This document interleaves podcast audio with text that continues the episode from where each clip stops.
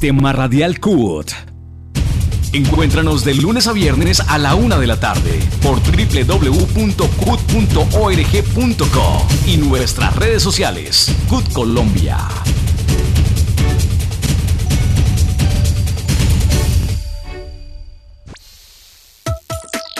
Informativo Radial CUT.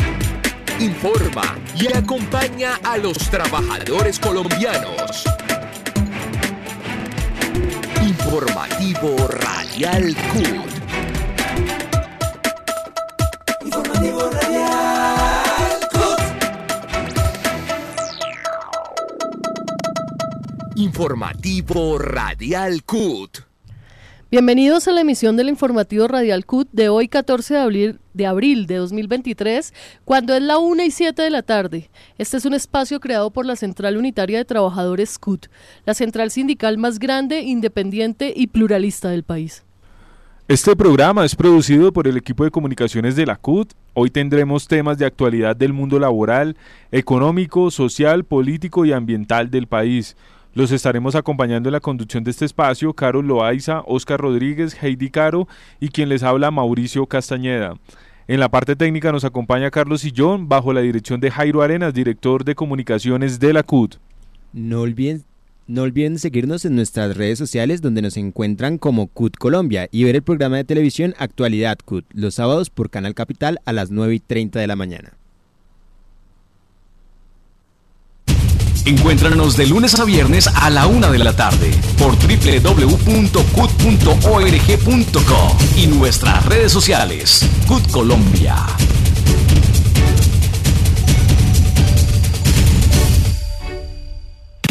Estamos escuchando el informativo radial CUT. A la una y nueve de la tarde hoy nos acompaña en el sistema radial de la CUT Timoteo Romero, actual tesorero de la central, quien habló sobre los ejes fundamentales a los que le apuntan los trabajadores y cómo la reforma re- pensional responde a ellos. Y es que la reforma pensional fue respaldada junto a- fue radicada junto a la reforma laboral el pasado lunes 10 de abril por la Organización para la Cooperación y el Desarrollo Económico en cuanto a las recomendaciones que en años anteriores le habían hecho al gobierno colombiano.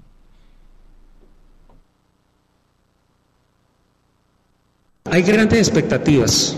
Lo que voy a hablar de lo que queremos los trabajadores y cómo estamos viendo hacia dónde va la reforma. Lo que queremos los trabajadores es que en Colombia ojalá todo el mundo se pudiera pensionar, ya que la mayoría de la población, eso lo sabemos todo el mundo, no se puede pensionar.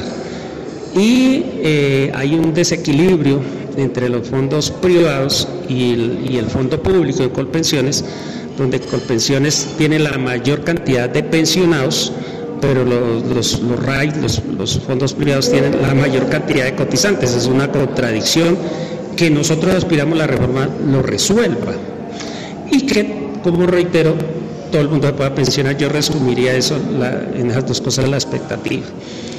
En estas reformas, la experiencia que tenemos es que una es la forma en que uno las quiere, pero cuando llegan al- a los estrados como el Parlamento empiezan a sufrir cambios.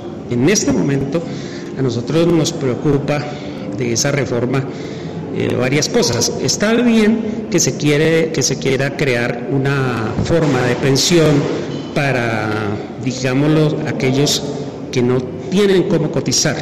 Eso nos parece bien. Pero lo que estamos viendo es que la propuesta está yendo es a traer el, el- sistema eh, asistencialista de los anteriores gobiernos. Eh, primero ofrecieron 500 mil pesos y ahora 223 mil pesos.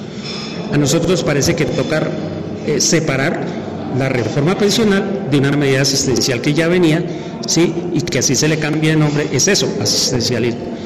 La reforma pensional debe concentrarse en dar una real pensión a los trabajadores. Ya en los pilares, ¿sí? diríamos que hay uno para los contributivos, los que podemos eh, cotizar. Eh, y se volvió como un límite en el transcurso de la reforma los tres salarios mínimos. Todo el mundo habla de tres, incluso quieren bajarlo a dos. Y hablan de un pilar superior para la gente que quiere eh, tener mayor pensión, que es que eh, podría tener su pensión y cotizar unos montos mayores para aspirar a una mayor pensión. Pues hasta ahí no hay problema. Pero en el pilar, digámoslo, central, que es donde está el contributivo, eh, a nosotros nos parece que ahí hay un problema grave en el planteamiento, como va la reforma en este momento, porque resulta que dice que los, las personas que estén hasta trabajadores hasta tres salarios mínimos quedarían en el fondo público y superiores a tres salarios pasarían a, a los fondos privados. Y se sabe que hay discusión de gente en el Congreso que quiere bajarlo a dos, pero supongamos que queden tres. Ya hay una gran, cantidad de, de, trabajadores públicos y privados en este momento, por ejemplo el magisterio y otros, y otros trabajadores, que quedarían cotizando una parte de su sueldo en el público y otra parte en el privado. Se han hecho cálculos y lo que resulta de eso es hacia futuro una baja en la pensión. A nosotros nos parece que eso, eso le, le, le, introduce un ingrediente perverso a la reforma. Lo otro es que en el régimen que allí llaman contributivo, que plantean, eh, hacen como una especie de esquince para subir la edad a los 65, de pensión a los 65 años cuando está establecido que hasta el momento está 57 la, las mujeres y 62 los hombres. Creemos que ese esguince toca tener mucho cuidado porque podría abrir el boquete a lo que quiere el modelo neoliberal, los fondos privados y el sistema capitalista, que es subir la pensión, o si no miremos lo que está pasando en Francia. Allá por dos años que subieron el pueblo francés está levantado. Y aquí eh, parece ser que el pueblo colombiano no ha conocido muy bien esta reforma y aquí pudiera pasar a futuro algo igual si se deja ese, ese boquete. Hemos encontrado otras cosas como el tema de la pensión de, de sobrevivencia y pensión sustitución. Se encuentra que eh, al final en la propuesta los votos se bajan lo cual nos parece un retroceso también en la reforma.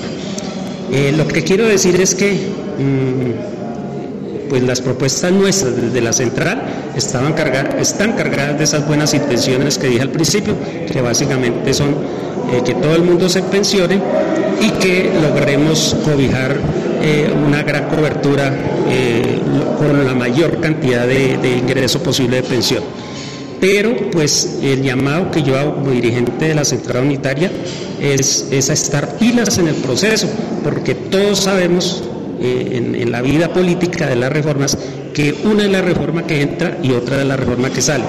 Y ya estos puntos que estamos nosotros planteando como alertas darían para un gran debate de la reforma. Eso sería por ahora como un avance dentro de lo que tiene que ver la reforma pensional.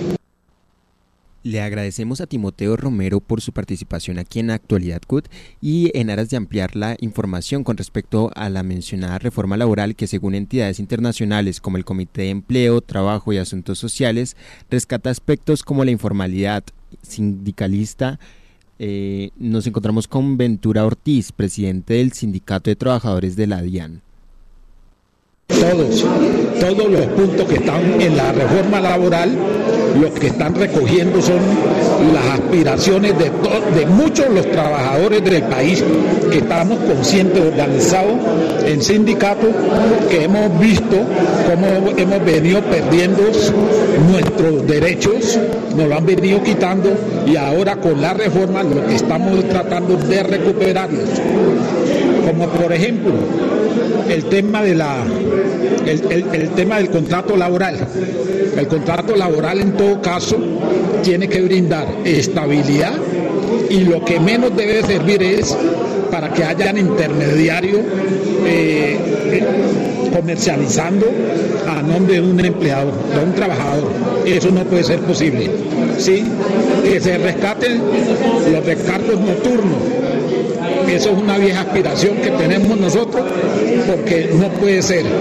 La contraparte que dice, los que están en contra de la reforma que dice, es que a las empresas se les va a hacer muy costoso el poder operar.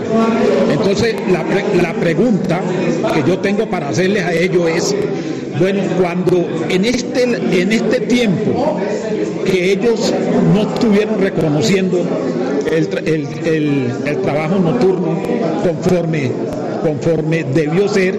Entonces, en ese tiempo las empresas que crecieron, hubo más empleo, ¿sí? Que nos, que nos cuenten a ver dónde está la utilidad social de esa norma que no la vemos. Es eso, las reformas, esa es una aspiración de los trabajadores que se recoge ahorita en la reforma y que nosotros tenemos que acompañar. Estamos de acuerdo con esta reforma, con la reforma de la salud, con la reforma de las pensiones, con toda esta reforma, porque es unas reivindicaciones del pueblo. Una y 17 de la tarde le agradecemos a Ventura Ortiz, presidente del Sindicato de Trabajadores en la DIAN, por esta participación.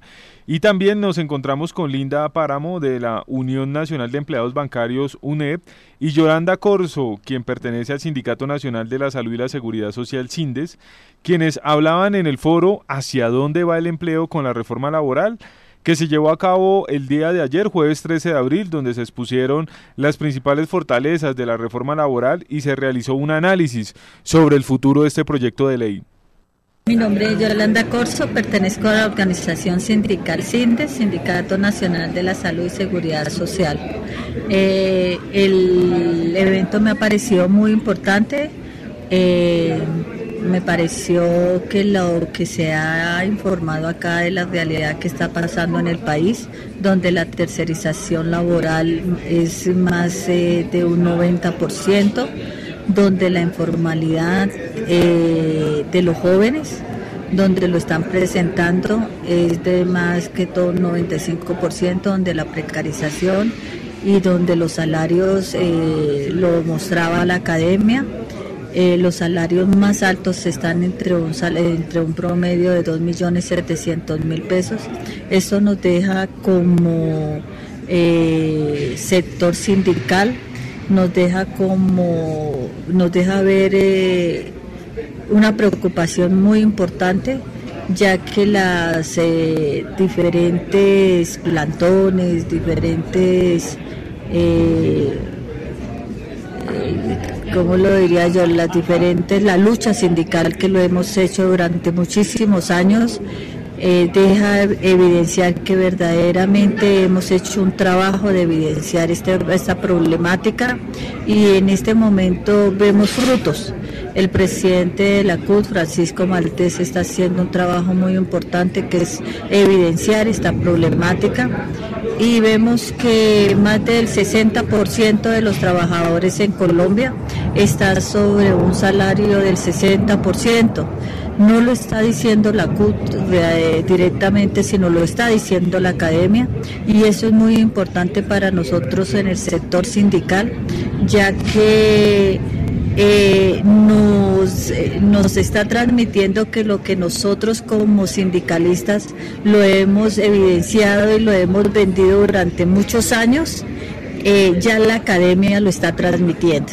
Y eso para nosotros es muy importante que se han hecho estudios verdaderamente sobre la tercerización, sobre los baja participación dentro de las todas las brechas de, de, de formalización laboral y también nos evidencia de la, de la polarización o de la de las dos variantes que hay entre el, los hombres y las mujeres que hay en Colombia y eso también nos deja como, como una vértice de, de, preocupación para nosotros en el sector sindical.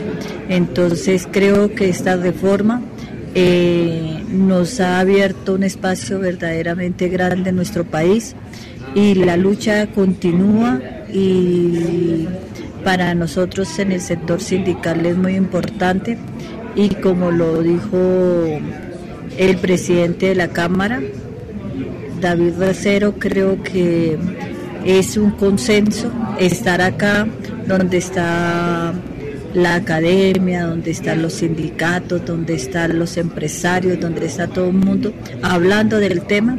Y eso es muy importante en este país donde no se hablaba antes, donde era un tabú. Y para nosotros es muy importante ver estos eventos y no, aquí estamos y como sindicalistas y, trabajadores creo que es un paso muy importante para nuestro país. Buenas tardes, Oscar. Mi nombre es Linda Marina Páramo, soy de la Unión Nacional de Empleados Bancarios UNEP. Em, estamos eh, celebrando de alguna manera que estos escenarios de diálogo y de debate que son sanos se den. Sin embargo, eh, en el desarrollo se puede percibir ataques bastante viscerales en contra de la reforma sobre temas como los costos cuando lo que hay que resaltar acá es que nosotros estamos propendiendo porque haya verdaderos derechos para los trabajadores en Colombia. Hay que ser conscientes que si nosotros tenemos un mejor ingreso va a haber, como lo decía el presidente de la Cámara, David Racero, un mejor consumo, una mejor calidad de vida, un trabajo digno. Esta reforma habla de derechos, no está obligando, como lo decía eh, el abogado López de que estamos obligando, que estamos motivando, que estamos incentivando a que haya una forzosa sindicalización de las personas. No, todo lo contrario. Estamos es defendiendo y que de verdad se materialice lo que nos dice la OET, lo que nos dicen los tratados internacionales respecto a un trabajo digno y decente en Colombia. Los colombianos en todos los escenarios, los que están en el campo, en la ruralidad, en la ciudad, en cualquier escenario, las trabajadoras domésticas, todos merecemos un trabajo digno y decente, que dignifique como seres humanos que somos la vida de ahí se desprende todo lo demás. Por eso eh, celebramos el espacio, que esté la academia, que estén los empresarios representados, que estemos nosotros como organizaciones sindicales que, como lo decía mi compañera Yolanda Corso, hemos defendido nosotros y nuestros antecesores durante muchos años los derechos en las calles, en las redes ahora, y seguiremos defendiendo esta norma. Sabemos que, cualquier fruto que deba ser ganancia y vamos a recuperar eso que nos ha quitado los gobiernos neoliberales del momento, que nos lo han quitado y, y, lo estamos recuperando. Ya se están acabando, tiene que acabarse el tabú y los derechos de los trabajadores en verdad sean una realidad en nuestro país. Además de este foro de la revista Cambio, el día de ayer también la CUT participó en el panel organizado por la Universidad Libre sobre el impacto de la reforma laboral en Colombia. En este panel se discutieron aspectos de gran importancia como los problemas de informalidad, tercerización laboral y formalización contractual. Allí tuvimos la oportunidad de entrevistar a dos de los asistentes a las conferencias y al panel para saber su opinión con respecto a las discusiones dadas sobre la reforma. Eh, Andrés Felipe Villarreal Romero, soy estudiante de quinto año de la Universidad Libre. Vale, Andrés, ¿y qué tal te pareció el foro? ¿Cuáles fueron los aspectos a rescatar eh, tomados del foro? Eh, el foro enriquece la academia, puesto que vemos las dos perspectivas de la moneda, ¿no? La función social y la función eh, pues económica. Entonces es muy importante resaltar que sí, la empresa debe cumplir una función social y es muy importante para la construcción del país, asimismo también proteger la empresa. Entonces, es muy enriquecedor eh, este tipo de escenarios y lo más importante a, resaltar es que eh, ojalá pues la reforma laboral eh, surja efectos y pues podamos tener mayor seguridad los trabajadores en Colombia.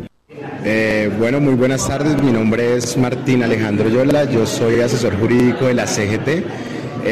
Frente, digamos, a este foro, que es un foro importante que, que es dentro de lo que es la coyuntura que estamos viviendo en este momento con la erradicación histórica de unas reformas progresistas para el país que ha sido un espacio muy importante, pero también que creemos que debemos incidir un poco más en la fuerza, en el balance de los foros para que tengamos realmente una discusión académica y una discusión política orientada precisamente a la realidad que vive el país, porque de una u otra forma la reforma laboral lo que está determinando en este momento es eh, evidenciar realidades de las altas cortes, realidades del país, realidades de conciliaciones extrajudiciales, la realidad directamente que están viviendo las trabajadoras y los trabajadores. Y frente a esa discusión es que nosotros creemos que las garantías de permanecer y de pertenecer en el empleo es importante para que eh, tengamos una, un equilibrio social y laboral frente a lo que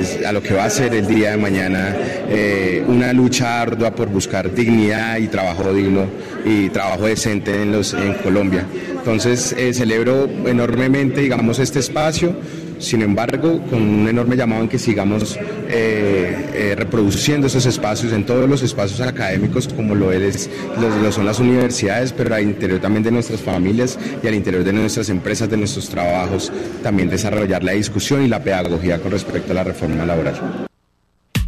Estamos escuchando el informativo radial CUT.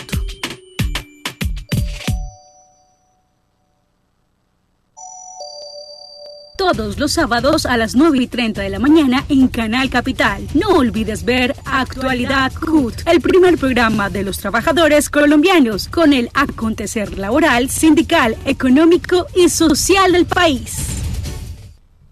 En este momento pasamos a otro tema que atañe a los trabajadores de nuestro país, el seguimiento de la negociación estatal. Al respecto, les contamos qué avances existen en los puntos más importantes y a qué acuerdos se ha llegado con el gobierno. Para contarnos sobre este tema nos acompaña en el informativo Radial CUT Luis Fernando Loaiza, director del Departamento de, Educación de la CUT, quien hace parte del equipo negociador de la Mesa Nacional Estatal y nos cuenta un balance previo a la discusión que se llevará a cabo con el Gobierno Nacional sobre las reformas sociales, también la agenda nacional y la votación que se llevará a cabo el próximo 26 de mayo. Contarles que el Ejecutivo en el día de hoy eh, tuvimos informes muy interesantes para nuestra clase trabajadora y tienen que ver con las reformas que se, está, que se están eh, presentando al Congreso, eh, tanto en Cámara como en Senado, que ya están los ponentes asignados para cada uno de, esos proyectos. Eh, se están haciendo audiencia en las regiones, en las cuales pues ahora el viernes tenemos una en Medellín, eh, sobre la laboral. Eh, los de Antioquia y los que puedan asistir pueden llegar allá eh, a las 8 de la mañana, donde se está organizando la, senadora Berenice. hoy tratamos sobre unas cartas que se le van a presentar como propuestas o adendas dentro de, la, dentro de esa reforma laboral, que es la que más nos compete y la que nosotros más le estamos metiendo el diente, debido a que está plasmado todo, una, todo un trabajo y unas necesidades de nuestra clase trabajadora. Entonces le vamos a presentar a, a, los ponentes que ya están asignados por parte del Congreso eh, como, como adiciones y que, que, que sean como inmovibles que más adelante la daremos a conocer a la clase trabajadora. Estuvimos hablando sobre la negociación estatal. Hoy tenemos mm, una reunión previa antes de ir mañana con el gobierno y las demás centrales y federaciones. vamos a tener una reunión previa a lo que es la CTC, la CGT, la Q, eh, UNET y, y, para unificar criterios y llevar a, a, esa negociación estatal y esperamos que el gobierno mañana martes 11 nos establezca un punto de partida en, la, en lo que tiene que ver con el aumento salarial, con la parte de la planta de personal, la estabilidad de los trabajadores. Esos dos puntos primordialmente eh, eh, vamos como en criterio. las, las los tres centrales, la federación y UNET. Entonces, esperamos que mañana el gobierno nos dé unas, unas líneas, unos puntos para que nuestra clase trabajadora tenga de, una vez conocimiento de, de dónde vamos a arrancar. Y hablamos también de la parte de, lo, de las elecciones. Eh, se va a entrar a desarrollar un único, una, se va a hacer un, como una plantilla única del, del, del tarjetón, tanto para lo nacional como para lo regional, y darle la responsabilidad a nuestros tribunales regionales de vigilancia y control frente a ese desarrollo de ese tarjetón. Eh, establecimos que vamos a dar unos aportes a las a la central, a las subdirectivas. Esos aportes van a ser de acuerdo a, la proporcionalidad de cada, de cada región. Si tiene más trabajadores, pues le va a llegar, les va a llegar un aporte más oneroso. Eh, establecimos también de que eh, se va a hablar con el Tribunal Nacional en la que le plantearemos la, como ejecutivos el cambio de fecha de sorteo. El sorteo está para el 25 de abril, ese sorteo, eh, la propuesta eh, es que sea ahora el martes 18 a las 5 de la tarde en todo el país, nuestras subdirectivas y aquí a nivel nacional entraremos a desarrollar ese, ese sorteo eh, y se tendrían 17 y 18, 17 todo el día y el 18 martes hasta, hasta que se empiece a hacer el sorteo para hacer los cambios pertinentes a, a las planchas que hayan entregado, los que tengan que hacer cambios. Eh, compañeros trabajadores, toda nuestra clase nacional, a votar este 26 de mayo por los compañeros, las compañeras que están en esas listas para que llevemos a los mejores hombres y mujeres a nuestra central unitaria de trabajadores y que sean esos los encargados de llevar el rumbo real, efectivo de nuestra central unitaria de trabajadores. Una y 33 de la tarde le agradecemos a Luis Fernando Loaiza por acompañarnos en el informativo radial de la CUT y brindarnos luces de las propuestas que la central pone sobre la mesa en la negociación estatal y las modificaciones que se llevarán a cabo para las próximas elecciones de la CUT.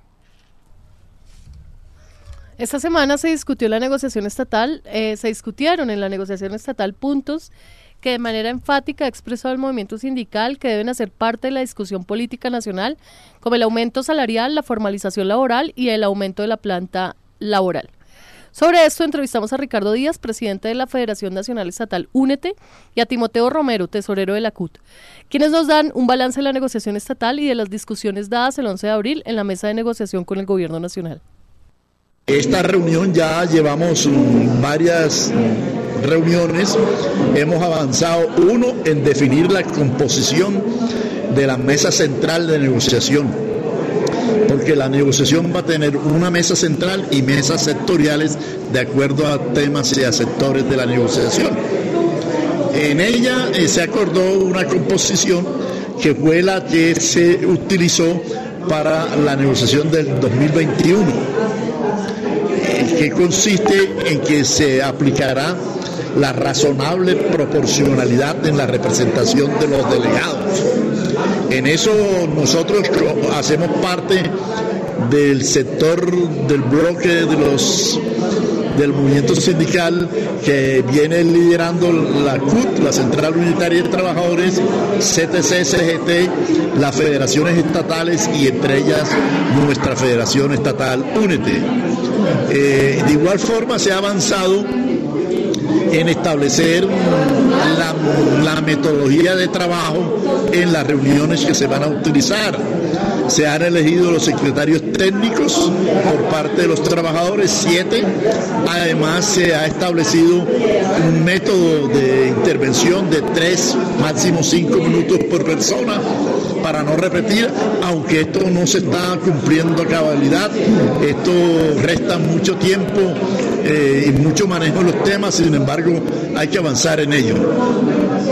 En el día de hoy estamos hablando de la composición de las mesas sectoriales. eh, se han elegido, se han designado 11 mesas sectoriales, entre ellas la mesa sectorial de justicia que comprende rama judicial, Instituto de Medicina Legal, eh, notariado, eh, notariado y registro y además um, comprende los órganos de control. Se ha establecido la mesa de mujer y género. También se ha establecido la mesa de transporte, la mesa de medio ambiente y, y así hasta 11 mesas en total. ¿sí? Y hoy estamos planteando la necesidad de hacer una suspensión de la negociación por cuatro, por una semana, para poder acreditar el registro sindical de cada una de las organizaciones, pero además eh, acreditar el certificado del número de trabajadores que tiene afiliado cada una de nuestras organizaciones, para poder de esa manera establecer las reglas del juego en la representación de la mesa central como en la representación de las mesas sectoriales. Porque actualmente eh, se viene planteando, y un absurdo, en más de 1.200 delegados en las mesas sectoriales. Eso no funciona en ninguna parte del mundo, ni en la estratosfera siquiera. Eso no funciona. Entonces necesitamos una representación adecuada, por supuesto, pero proporcional, pero además eh, racional. Entonces estamos en eso. Eh, hay un clima de discusión. En este momento avanzamos y estamos pendientes de resolver ese aspecto. El pliego se radicó el 26 de febrero y llevamos 11 sesiones y básicamente lo que hasta el momento, casi mes y medio de sesiones, eh, lo único que hemos logrado es pues instalar la mesa, es un acto sencillo, instalar las 12 mesas sectoriales y unificar el pliego. Pero hoy, aquí cuando hacemos esta entrevista, nos llevamos ahora la sorpresa que hoy tampoco pudimos avanzar porque resulta que dentro de todas las eh, instituciones asistentes, eh, no todas eh, tienen los requisitos que dice el decreto 160, que debe ser, que deben ser centrales o federaciones con sus respectivos registros sindicales, suceso sindical, con prueba en tesorería eh, física de que, de que tienen unos afiliados, de cuerpo y alma. Entonces aquí resultó que hay cinco federaciones que no la tienen. Esto hizo que tanto de parte del gobierno como en la bancada de, de la CUD y, y algunas centrales eh, consideramos que hay que aplazar, así no lo queramos, esa, esa, esa sesión ya de inicio de las deliberaciones porque van a haber votaciones y para eso hay que aplicar el criterio que dice el decreto 160 y para aplicar un criterio democrático se necesita que las personas que estemos ahí seamos realmente eh, voceras oficiales de esas instituciones y de ese número de afiliados, que seamos representativas. Pues eh, lo digo de esta manera porque esto alarga la situación y yo estoy haciendo un llamado al gobierno a que le pongan orden a esta mesa porque al paso que vamos, pues nos va a llevar entonces la Navidad y aquí no vamos a, a llegar a ningún Pereira y resulta que, por ejemplo, en la CUT nosotros hemos planteado tres ejes centrales, que es el cumplimiento de acuerdos de los gobiernos anteriores, que hacía ya un nuevo gobierno es el Estado que debe respondernos a nosotros y nosotros necesitamos saber cómo están esos acuerdos que generalmente llegan después de dos años incumplidos en un 80%. Necesitamos saber cómo está eso y que se le dé cumplimiento. Segundo, el tema de ampliación de planta que no es de poca monta. Un gran porcentaje, el millón doscientos mil trabajadores está eh, eh, eh, de actividades permanentes, está tercerizado o con órdenes de prestación de servicio, nosotros necesitamos que se honre ya un acuerdo pasado para que esa gente se formalice y esa es una de las políticas del gobierno. Pero la función pública dijo que, que, que, tocaba hacerlo mediante planta temporal. Nosotros creemos que eso no formaliza nada. Entonces, ese debate tenemos que afrontarlo, eso es lo principal y llevamos mes y medio enredados en, en cosas mecánicas. Y los trabajadores eh, sectoriales, las 12 mesas, por ejemplo, la educación y salud, están esperando cuando arrancan a debatir temas tan importantes para la educación y la salud pública y los trabajadores. Entonces, esto es muy grave que no se, que no se desempatane esta mesa. Y un tema que parece secundario, pero para los trabajadores es esencial, yo creo que en este momento está convirtiendo casi que el primer orden es el incremento salarial. Nos están llamando los trabajadores a decirnos eh, cuándo nos van a incrementar. Nosotros hemos planteado el, el IPC más del 5%, pero resulta que a los compañeros no le hemos podido dar ninguna situación hasta tanto esta mesa no se desenrede y tome decisiones. Vamos a pedir que estos puntos, ya que ha habido esta demora, se, se, pongan en primer plano, porque los trabajadores ya nos están pidiendo cuentas de eso y con absoluta razón. Entonces yo estoy llamando desde mi, de mi esquina como negociador de la CUT al gobierno solicitarle de manera vehemente que le ponga orden a esta guachafita, porque, porque ya es hora que, que demos resultados ante los, ante los empleados públicos y pues, pues quien maneja la batuta pues es el, el, el, gobierno. Y los trabajadores en ese tema del salario tienen toda la razón, porque pues, tú sabes, la inflación incluso acaban de decir que se siguió disparando. Y entonces, y la gente con el mismo ingreso desde enero entonces, pues eso es pérdida de poder adquisitivo para los trabajadores. Entonces, eso es lo que querría decir que hoy realmente hay un malestar porque la mesa no ha, no ha iniciado a hacer lo que tiene que hacer, que es a discutir el pliego, que entre otras cosas salieron casi dos mil puntos, lo cual es un pliego realmente difícil de, de, de, abordar, pero que podríamos manejarlo si empezamos ya y empezamos por temas, columnas vertebrales como los que acabé de nombrar y de pronto dejar los temas secundarios hacia el final, pero darle salida ya a ese proceso. Departamentos CUT.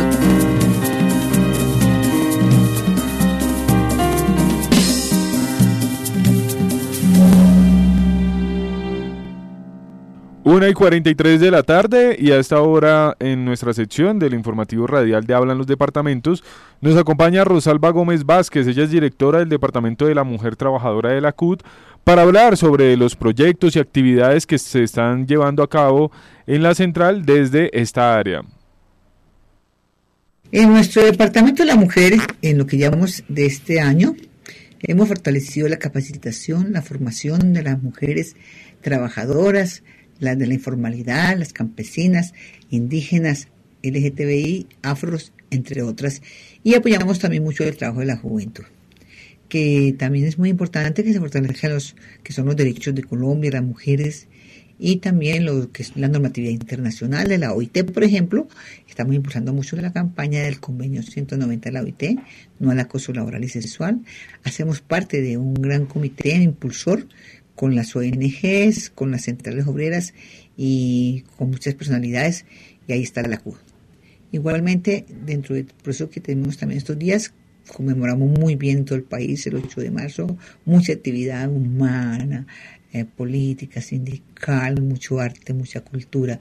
Fue muy hermoso y muy buenas las movilizaciones y el trabajo que se hizo. Sobre todo también que soy amiga de lo que dice de un nuevo sindicalismo, que los hombres y mujeres de ahora tengamos un sindicalismo que eh, responda a los, a los momentos históricos que vive nuestro país. No podemos ser inferiores los sindicalistas, en el caso como mujeres también, y como yo como Rosalba Gómez, no voy a ser inferior al gobierno del cambio. Entonces, es esto. También les cuento, hago parte del Comité de las Mujeres de la CSA, de nuestra Confederación Sindical de las Américas, que somos más de 60 millones de afiliados de América Latina, y hago parte del Comité de la Mujer de la CSI a nivel mundial. Hay un gran trabajo hermoso de alianzas, de estrategias, de proyectos. Esto no es que uno va a viajar porque va a viajar nomás, no. No coge la fama es que viaja mucho Rosalba. No, no, no. Sí, se viaja, siempre hay un proyecto, siempre hay una conferencia, siempre hay algo que hacer en el ambiente trabajador y trabajadoras, y los trabajadores y la juventud. Bueno, y asumí ya también la vicepresidencia de la Sociedad de las Mujeres. Entonces hay mucho que hacer. Créanme que nuestro departamento de las mujeres me quedaría aquí diciéndole todo lo que hemos hecho. Hemos fortalecido también las alianzas estratégicas con ONG. Hemos trabajado y acompañado los procesos de los proyectos y, de verdad que hemos hecho un gran trabajo mancomunado, un programa radial que ya pues queda para después de que pase esta campaña. Pero bueno, entendemos la dinámica de la CUD y la CUD es muy importante. La CUD es muy importante y para las mujeres sí que es. Un abrazo, compañeras, amigas, amigos, a fortalecer y a empoderar a las mujeres, que no sea solamente para que estén en las listas de cuarto o quinto renglón, no. A que las mujeres también encabecemos listas, a que las mujeres nos empoderemos, a que las mujeres nos fortalezcamos y nos ayudemos entre mujeres, claro, siempre aliadas con los hombres, porque nunca trabajamos independientes, en una gran alianza con los hombres y con la juventud. Vale, Rosalba, y yo quisiera destacar pues el papel que tuvimos en la participación del foro, por ejemplo, de las mujeres del 7 de marzo, la participación en el 8 de marzo, pero también quisiera saber de aquí en adelante, en estos dos, en este mes que nos queda eh, a la cabeza del Departamento de la Mujer, ¿qué proyectos tienes? Bueno, nosotros presentamos varios proyectos a Holanda, no, bueno, y se aprobó, pero tuvimos dificultades después con lo que pasó de una posición que se tomó frente al tema de Rusia y Ucrania, se nos han cancelado varios proyectos, ¿no? Entre uno que teníamos de las mujeres. Eh, hace poco, en Barcelona, que tuve la oportunidad de estar con Comisión de Seguridad de España, trabajando los objetivos del desarrollo sostenible, sobre todo el 5, que es el de las mujeres, la equidad, y el del 8, que es el trabajo decente. Allí también presentamos un proyecto a comisiones sobre el tema de el convenio 190 y cómo avanzamos la mujer en estos temas junto con los hombres y se haga realidad en Colombia. Ese es un trabajo que hemos estado haciendo constantemente en una comisión de que tenemos de impulso al convenio. Hemos hecho audiencias, reuniones con los parlamentarios, campañas, videos, tito. Este es un gran trabajo que hemos hecho estos días, pues hasta que esté acá. El otro es que no descansaré de la capacitación y el fortalecimiento de las mujeres que se empoderen eh, en sus sindicatos y para que ojalá muchas de ellas también encabecen listas. También eso es parte del trabajo, ¿no? Porque las mujeres tenemos más dificultades, porque hemos estado más en lo privado, más que en lo público. El hombre está siempre en lo público, la mujer sale de la casa, el temor a hablar, el temor a enfrentar todos estos retos de una campaña. Entonces, a empoderar a las mujeres. Es otro, hasta el último momento haré esto. Y el otro tema que trabajamos mucho es sobre las no violencias. Por Dios, es un tema que no descansaremos también hasta el último minuto que está en la CUD. Eh, de que cómo hacemos prevención, cómo hacemos para erradicar tanta violencia hacia las mujeres, hacia las niñas, los feminicidios. Haremos un gran trabajo impulsor de este tema y por eso me gusta mucho que en el Plan de Desarrollo hablan mucho de este tema, del tema de evitar tanta violencia hacia las mujeres. Este es un trabajo que no descansará, porque además en la CUS somos mitad mujeres, sí, de todos los afiliados y afiliadas, y hay mujeres muy valiosas de todas las diferentes tendencias ideológicas y políticas de mujeres muy, muy, muy valiosas, a las cuales las impulso a animarse a encabezar listas y a que lideren procesos de cambios en sus grupos políticos donde están o en sus eh, departamentos, a encabezar estas mujeres y a empoderarse. Porque necesitamos también más mujeres en los espacios de decisión como en la CUT. Bueno, y ya para finalizar, yo quisiera que comentáramos, quisiéramos como una cuña explicándole a nuestros oyentes qué es eso del convenio 190.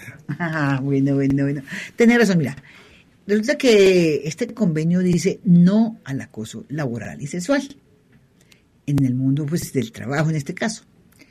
Este convenio fue trabajado cuatro años en todo el mundo. Eso es en todo el mundo.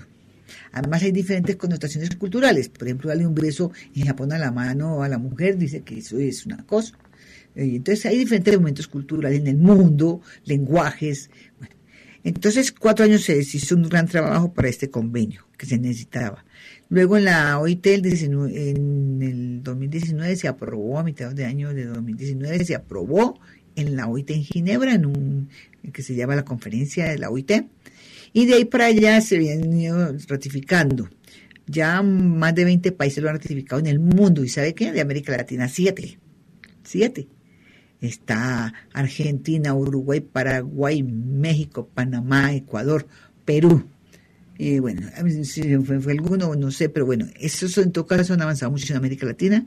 En Colombia, ¿qué hay que hacer para aprobarlo? Que este convenio que ya ratificado en el mundo se presente una propuesta al gobierno y el gobierno a través de un proyecto en el Congreso lo apruebe.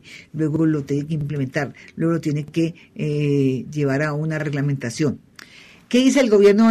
Eh, decía el gobierno anterior, anterior, que para eso existe en Colombia la ley 1010 pues que la ley tiene mucho vacío, la ley tiene muchos vacíos jurídicos, muchas cosas que le falta. Creemos que hay que fortalecer el convenio 190 de la OIT, porque la verdad es que hay mucho acoso laboral y sexual.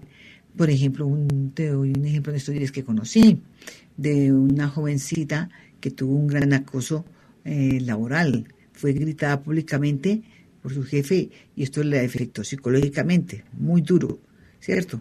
a ella y a su familia, un grito público y que no era justo, ¿sí?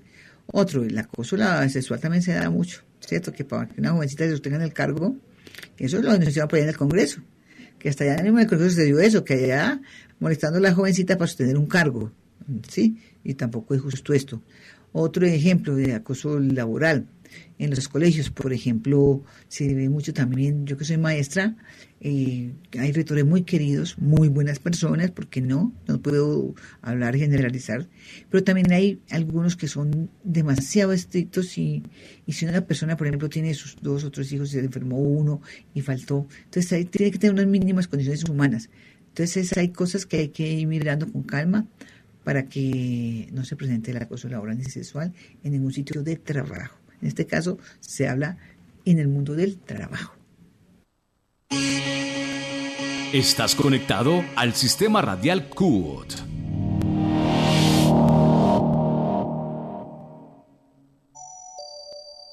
Todos los sábados a las 9 y 30 de la mañana en Canal Capital. No olvides ver Actualidad CUT, el primer programa de los trabajadores colombianos con el acontecer laboral, sindical, económico y social del país. En otras noticias, esta semana en el informativo Radial CUT les traemos el ABC de las votaciones que se celebrarán el próximo 26 de mayo. Participar en este proceso electoral es fundamental para garantizar la transparencia de elección dentro de nuestra central.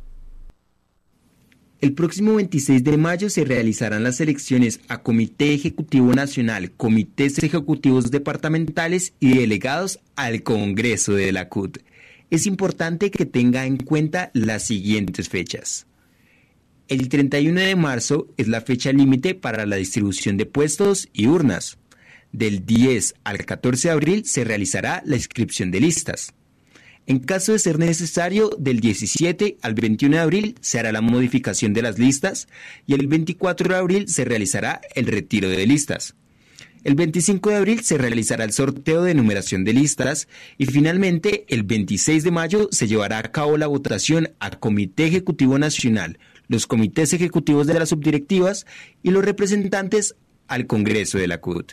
Trabajadoras y trabajadores afiliados a la CUT, participen de este importante evento electoral que consolida a la CUT como la central sindical más fuerte y representativa del país.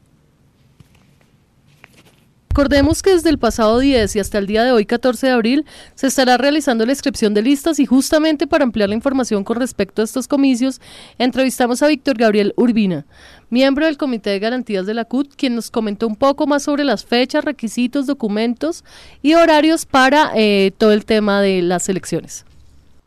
Iniciamos la inscripción a partir del día de hoy, 10 de abril, eh, desde esta mañana. Ese proceso de inscripción eh, se, se, cierra el próximo 18 de abril, eh, pero a partir del 15 de abril se harán los ajustes de modificación de listas. ¿sí? Entonces, eh, eh, vamos a necesitar revisar algunos documentos que se deben allanar para la inscripción. Tenemos el primero, la constancia de aceptación de cada uno de los aspirantes. Eh, segundo, se necesita la certificación de la organización sindical de que es socio activo o se encuentra cobijado por el parágrafo 1 del artículo 35 de los estatutos de la CUT. Tercero, la certificación de estar ejerciendo eh, normalmente en el momento de la elección la actividad o profesión o oficio eh, característico de su sindicato y haberlo ejercido eh, normalmente por más de un año con anterioridad. El cuarto aspecto que se necesita es la certificación de por lo menos cinco años de militancia sindical. Esto pues para los jóvenes es flexible porque pues obviamente no habría dificultad para los menores de 35 años, por lo tanto a ellos solo se les va a exigir dos años de militancia. La certificación de haber desempeñado un cargo directivo por lo menos durante dos años en una organización sindical de primero o segundo grado o subdirectiva de la CUT. No desempeñar cargo de dirección o representación del patrono en la empresa o entidad para la cual trabaja. Esto es eh, de acuerdo con el Código Sustantivo del Trabajo hoja de vida sindical, eh, la fotocopia de la cédula y para el cabeza de lista la foto. Solo el cabeza de lista. Solo el cabeza de lista necesita la foto. Esos son como los requisitos fundamentales que se deben eh, allanar para, para la inscripción. Perfecto. Y en el tema, digamos, regional, ¿dónde las personas podrían inscribir la lista? Y acá en Bogotá, ¿dónde se podría hacer ese proceso? Para la CUT Bogotá, Cundinamarca, ahí en la oficina de la carrera 14 con 45, más o menos. Eh, ahí están las oficinas de la CUT Bogotá, Cundinamarca. Ahí, ahí se, se hace la inscripción. Y sabemos que para la inscripción de listas hay, hay unos porcentajes de paridad y demás. ¿Sabes algo de eso? ¿Cómo tienen que ir conformadas las No, listas? a- actualmente solo se necesita que en los tres primeros renglones vaya eh, una mujer joven que, que ocuparía los dos espacios de joven y mujer, o si no, un- una joven y un joven menores de 35 años. Siendo la 1 y 57 de la tarde, el Comité de Garantías Electorales para este momento nos confirma un total de 35 listas inscritas para este momento a las elecciones de Comité Ejecutivo Nacional de la CUT. Les recordamos que las elecciones serán el 26 de mayo. La inscripción de listas terminará el día de hoy a las 5 de la tarde y el sorteo será este próximo martes 18 de abril. Bien, y a la 1.57 de la tarde, con esta sección pues damos cierre a este espacio radial de la CUT.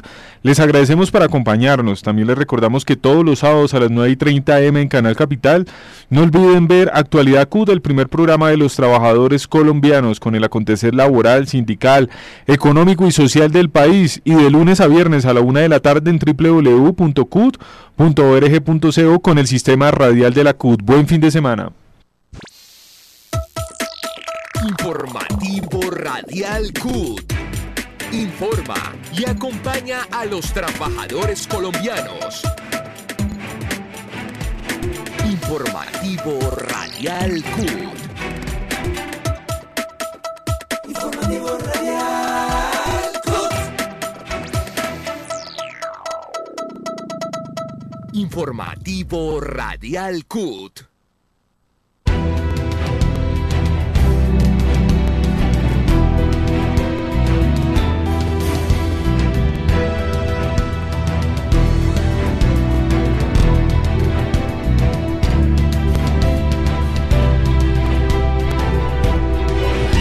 Sistema Radial CUT. Sistema Radial CUT.